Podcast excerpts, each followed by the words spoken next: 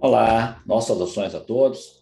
Vamos analisar os primeiros impactos da guerra entre a Rússia e a Ucrânia nas exportações brasileiras de carnes. No caso da carne bovina, os preços do boi gordo seguem firmes, né, diante da baixa disponibilidade de gado terminado e também da demanda externa aquecida.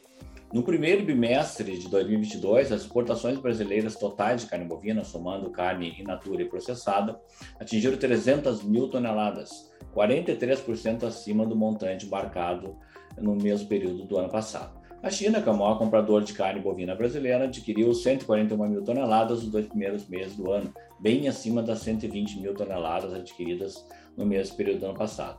Mas também cresceram as exportações para outros destinos. Então, vamos ver o gráfico de número 1, onde a gente vê que cresceu também a participação de mercados importantes, como Estados Unidos, Egito, Israel, Chile, Filipinas, Emirados Árabes, Itália e Rússia, que a partir de agora deve ter problemas para continuar o processo de importações de carne bovina no mercado brasileiro.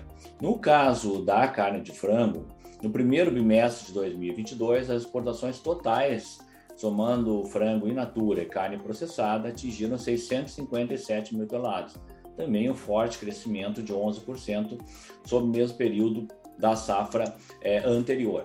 Uh, nesse momento, o recuo das exportações ucranianas de carne de frango, a Ucrânia, que é um player importante em carne de frango em termos globais, pode ser ocupada essa lacuna pela, pelos frigoríficos brasileiros, pelas indústrias brasileiras de carne de frango, com chance de aceleração das negociações para a retirada de suspensões a unidades frigoríficas do Brasil, que estão embargadas pela União Europeia desde 2018 uma vez que a União Europeia é uma das principais compradoras né, da proteína animal da Ucrânia, que agora está, por questões óbvias, né, é, em situação de retração de compras, de operações comerciais no seu mercado interno. Então, vamos ver o gráfico de número 2. A gente vê ainda a supremacia é, da China, mas aqui a gente anota mais uma pulverização das exportações brasileiras de carnes, né, com participações importantes de Emirados Árabes, África do Sul, Japão, Arábia Saudita, Filipinas. Então, o Brasil tem bastante destinos em termos de carne de frango e isso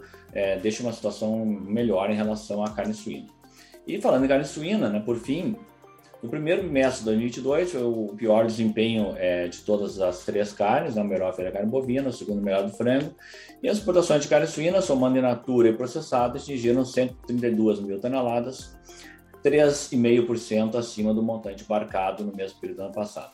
Nesse caso aqui, a situação da, da, guerra da Rússia e Ucrânia também é preocupante, porque é, nos últimos anos as exportações de carne suína brasileira para a Rússia foram muito pouco relevantes em termos de, de, volume. A China acabou substituindo a Rússia como grande importador da carne suína brasileira. Entretanto, nós obtivemos, no, com negociações feitas pelo governo ano passado, uma cota de 100 mil toneladas de carne suína para esse primeiro semestre de 2022 que equivale a mais ou menos 10% do que foi exportado em todo o ano de 2021.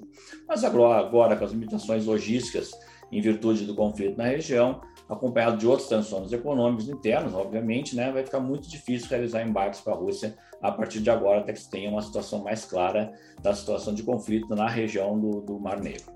Por fim, vamos ver então o gráfico número 3, as exportações de carne suína, né, menores esse ano, menor crescimento do que as outras carnes, mas com predomínio da, da China e do Hong Kong como os grandes compradores, ultrapassando os dois, os dois países, mais de 40% do total exportado pelo Brasil. Nosso agradecimento a todos e voltaremos então na próxima semana com os comentários. Saudações a todos.